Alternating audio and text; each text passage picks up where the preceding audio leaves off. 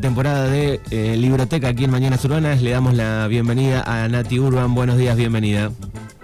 Buenos días, Manu. Buenos días a toda la audiencia. Un placer enorme volver a estar acá con ustedes en este nuevo año 2020, 2022, perdón. Em, y bueno, con muchas ganas ¿eh? de, retomar, de recomenzar, de recomendar libros y de que cada vez más se sume lectores ¿eh? que, les guste innovar, que les guste mm, leer, obviamente, y que, bueno, se interesen por, fundamentalmente la lectura. Bien, perfecto. Bueno, aquí va a estar Nati todas las semanas. No sé si va a ser el jueves el horario fijo todavía, pero eh, va a estar aquí con nosotros en, Mañanas Urbanas. Bueno, y ya hay recomendado para nuestra primera columna. Sí, tenemos un gran recomendado eh, en esta ocasión porque, bueno, es una escritora, eh, una de las escritoras más leídas vivas en la actualidad de todo el mundo prácticamente, como es Isabel Allende.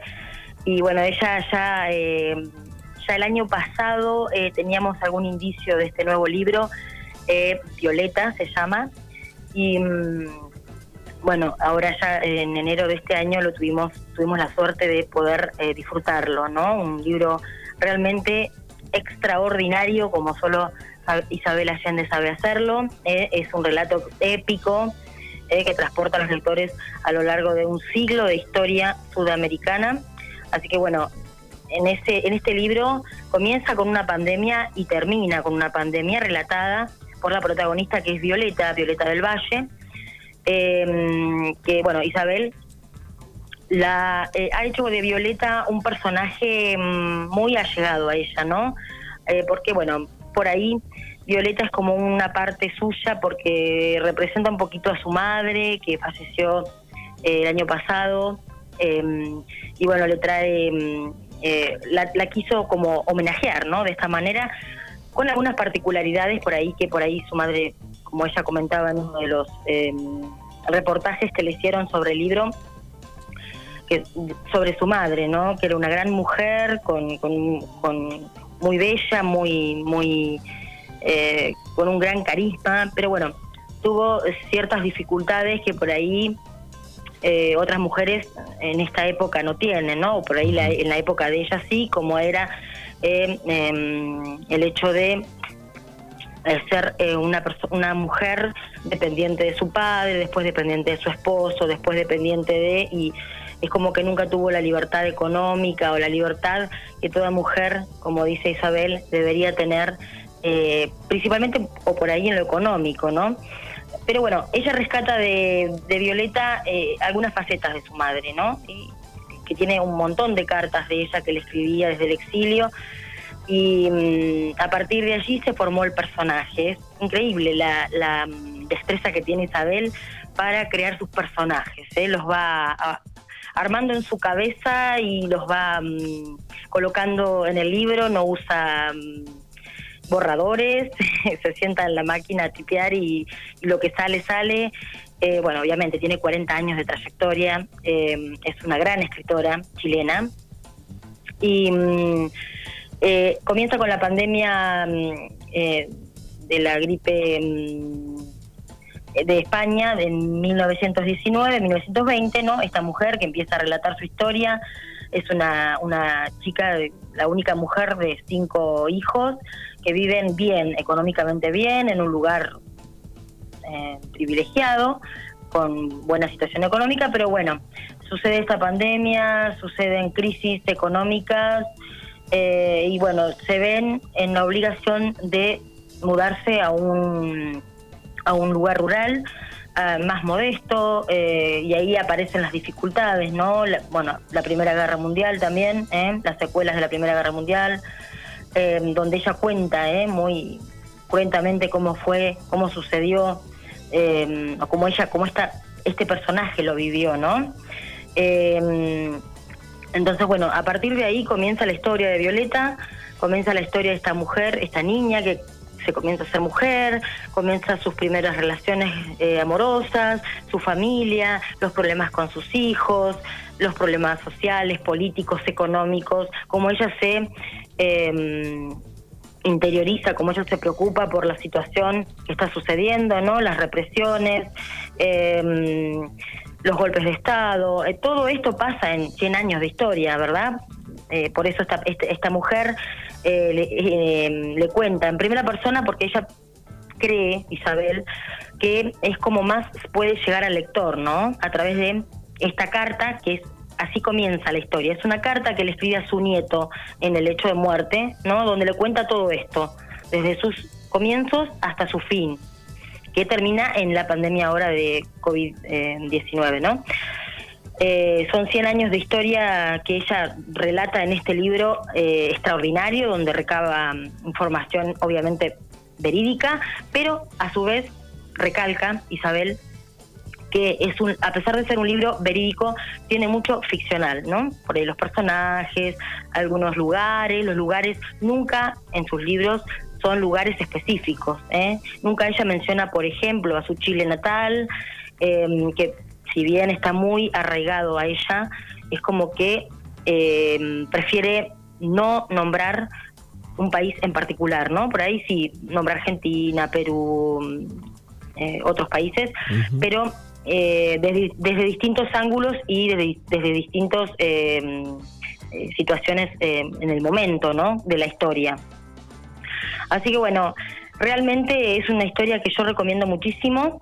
Tiene un montón de, de de historias a su vez, ¿no? Porque bueno, en 100 años se puede contar mucho, ¿no? Esta mujer que va a vivir, va a contar su historia a través de 100 años en un libro que eh, de, todas las partes más importantes de su vida, de su vida personal, privada y también de su vida, de la vida social y política que atraviesa en cada momento, ¿no? Terremotos, huracanes, todas las cosas que van pasando en el mundo, eh, en, distintos lugares y que ella va viviendo y eh, obviamente que la marcan y, la mm, y bueno la llevan por supuesto a, tener una experiencia eh, dolorosa por un lado adquiere mm, conocimientos bueno de, distintas de distintos conceptos de la vida no como cualquier ser humano.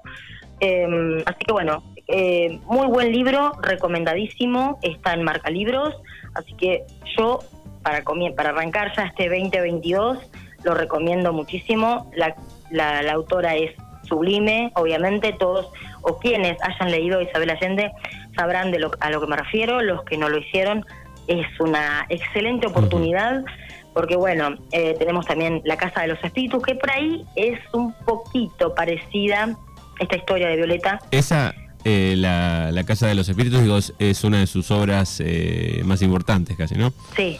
Sí, sí, sí, es la, eh, historia que la consagró realmente como escritora y bueno, sí, y mm, este, esta, este carisma tan importante de Isabel que defiende eh, vorazmente, ¿no? El feminismo que defiende a la mujer, que defiende los derechos de la mujer, los derechos de las personas eh, con capacidades diferentes, los derechos de, derecho de género, todo lo que ella eh, representa para ella es el cambio, está muy, pero tiene mucha fe de que todo va a cambiar, aunque por ahí el periodista eh, que la entrevistaba decía mm, si había alguna mm, en estos 100 años que por ahí Violeta pudo vivir, ella notaba algún cambio eh, en, la humanidad y bueno, siendo muy acertada y muy eh, sincera, Isabel decía que no, que es muy